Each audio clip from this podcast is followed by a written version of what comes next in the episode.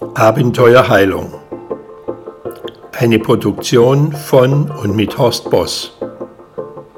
Heute sprechen wir darüber, wie das Immunsystem hauptsächlich bei älteren Mitmenschen auf Coronaviren reagiert. Mit zunehmendem Alter wird das Immunsystem in der Regel immer schwächer. Im Allgemeinen spricht man dann von einer Abwehrschwäche. Dabei wird man für Infektionen anfälliger. Der Körper verfügt über zwei Abwehrsysteme, die angeborene unspezifische und die erworbene spezifische Immunantwort. Das angeborene Immunsystem mit seinen Granulozyten, Makrophagen und natürlichen Killerzellen reagiert unmittelbar innerhalb von Minuten, wenn Viren, Bakterien, entartete Zellen usw. So entdeckt werden. Wird die angeborene Abwehr aber nicht Herr der Lage, dann schaltet sich das erworbene Immunsystem hinzu. Hierbei kommen sogenannte T- und B-Lymphozyten zum Einsatz. T-Lymphozyten bekämpfen körperfremde Eindringlinge, während B-Lymphozyten, nachdem diese mit dem Antigen in Kontakt gekommen sind, sich in Plasmazellen verwandeln und anschließend Antikörper bilden.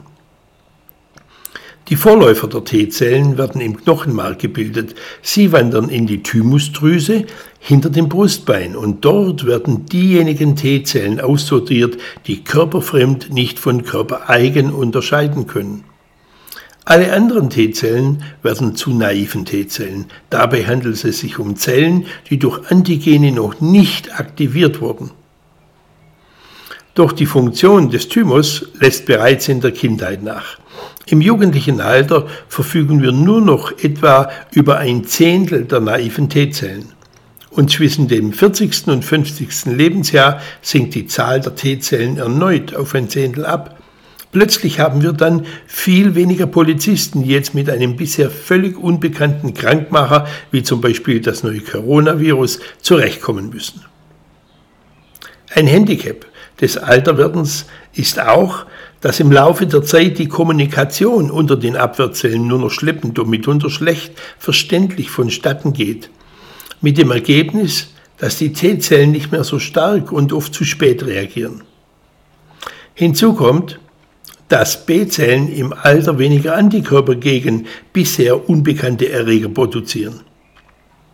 Das liegt an einem Mangel des Transkriptionsfaktors E47 und dieser wird benötigt, um bisher nicht bekannte Antikörper herzustellen.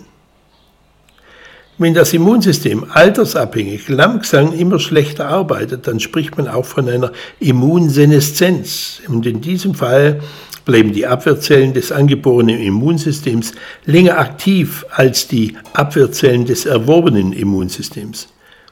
In Folge werden vermehrt proinflammatorische Zytokine, das sind entzündungsfördernde Bodenstoffe, freigesetzt.